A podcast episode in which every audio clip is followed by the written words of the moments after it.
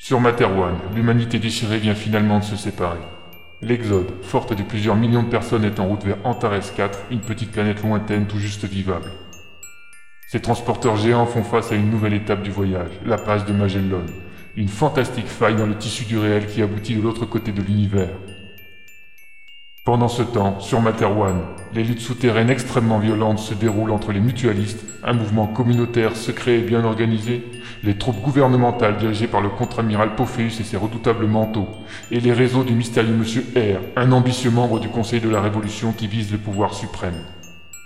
Le lieutenant Ralatouli, mental à la solde de Pophéus, s'est échappé par miracle d'une prison mutualiste, mais il n'en sort pas indemne. Son ancien collègue et ami ayant trahi le gouvernement, l'ex-agent Stuffy, se retrouve implanté dans sa tête. Raid Universe. 13e chapitre. Plongeons.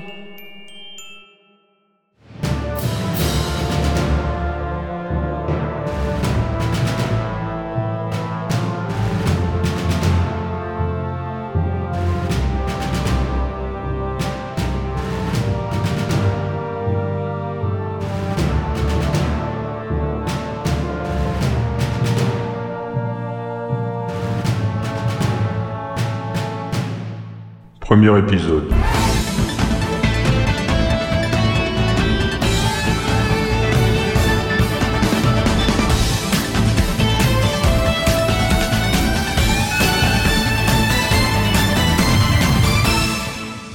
Bonjour à tous, ici Tad Mausen.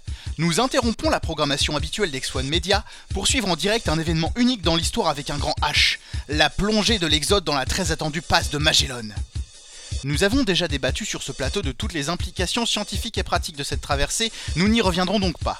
Car ce soir, la place est au vécu, au témoignage sur le vif avec nos trois envoyés permanents à bord des premiers transporteurs à faire le grand saut.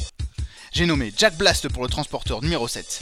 Jack Je suis là, Ted. Bonsoir à tous. Bonsoir. Angelus R sur le transporteur numéro 5. Êtes-vous là? Oui, oui, bonsoir, Ted, et bonsoir également à tous les multispectateurs. Merci pour eux, Angelus. Et enfin, à bord du transporteur numéro 6, la ravissante Foudia Hacham est normalement avec nous.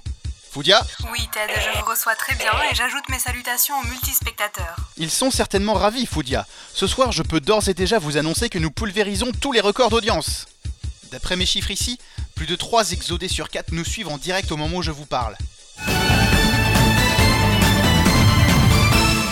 Commençons tout de suite par préciser que vous avez eu tous trois une dérogation spéciale pour suivre l'événement de la plongée dans la passe depuis le centre de commandement de vos transporteurs respectifs. Foudia, peut-être, un mot là-dessus? Comment est-ce arrivé? Eh bien, comme vous pouvez le voir, je suis entouré de plusieurs de mes confrères journalistes. Nous avons reçu une invitation directement à la porte de notre logement à la première heure ce matin pour assister à la transition au cœur du lieu des décisions. Alors c'était évidemment inattendu, on peut supposer qu'il s'agit là d'une volonté de transparence de la part des équipes dirigeantes de notre groupe de transporteurs. On nous a demandé de rester dans une petite zone à l'avant de la grande pièce du commandement, près des verrières, ce qui ne gêne pas trop les opérateurs et nous donne une vue imprenable sur la passe. Merci Foudia. Nous reviendrons avec elle dans quelques instants. Alors que le départ est prévu pour dans quelques minutes, je vous propose tout d'abord une page de publicité. A tout de suite.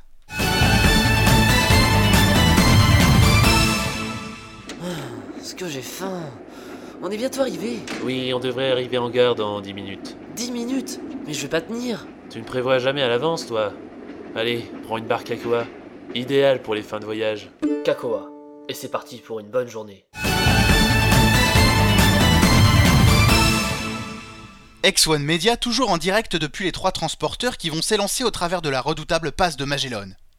Alors Angélus, pouvez-vous nous donner un peu l'ambiance autour de vous? On peut supposer qu'elle est la même chez vos collègues. Eh bien, je dirais étrangement détendu, Ted. Ici, tout le monde va à ses occupations avec un professionnalisme tout de rigueur.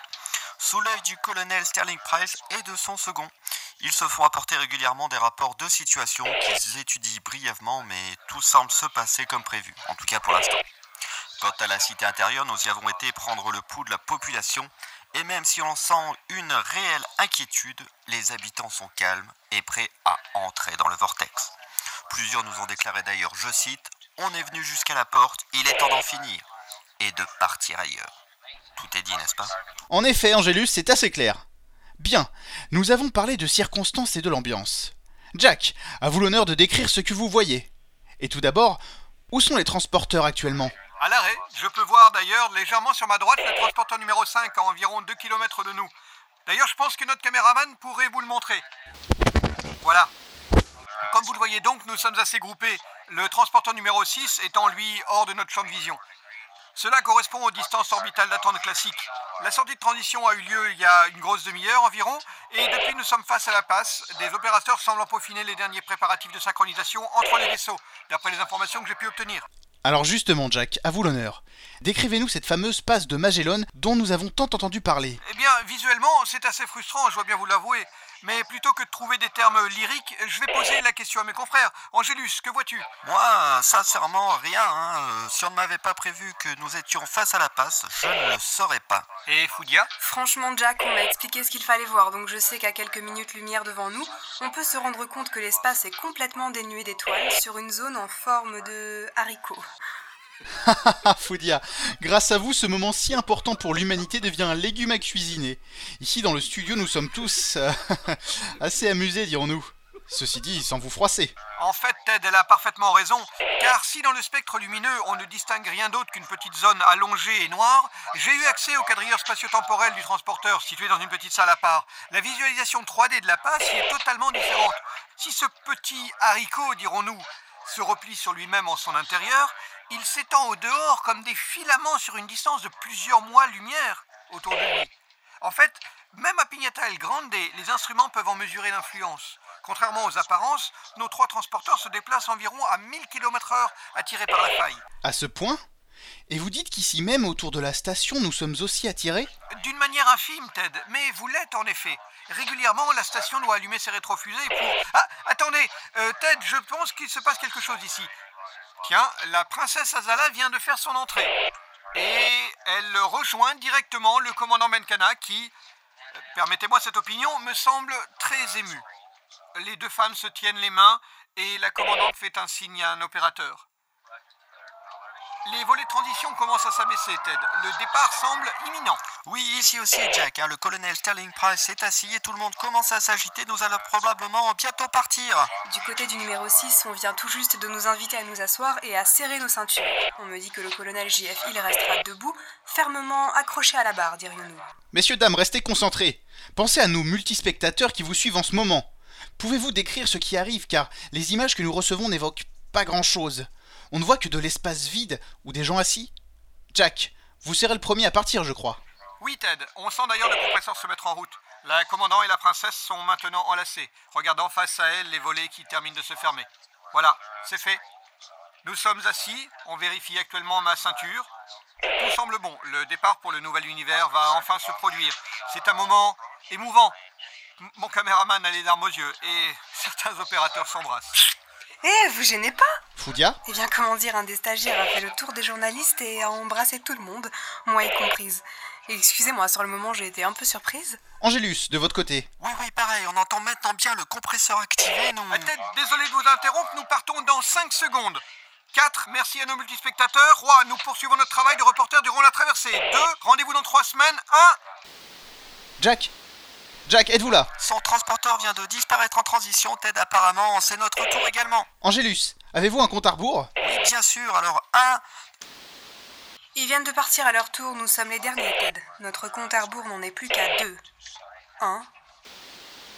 Foudia Mes amis multispectateurs, nous venons d'assister en direct au premier grand bond de l'Exode au travers de la passe de Magellan.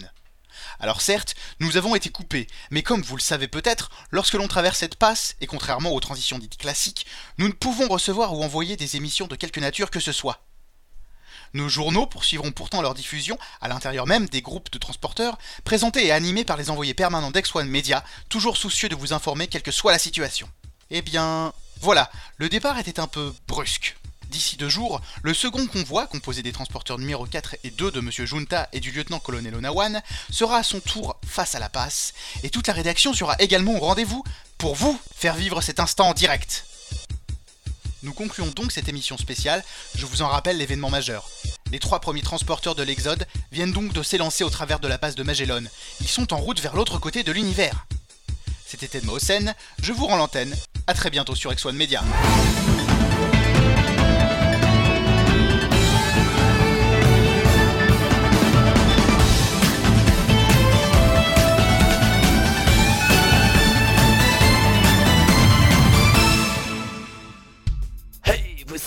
pourquoi j'ai la pêche toute la journée C'est parce que je mange dans les restaurants Erco. Erco, la cuisine, la vraie, la barbane.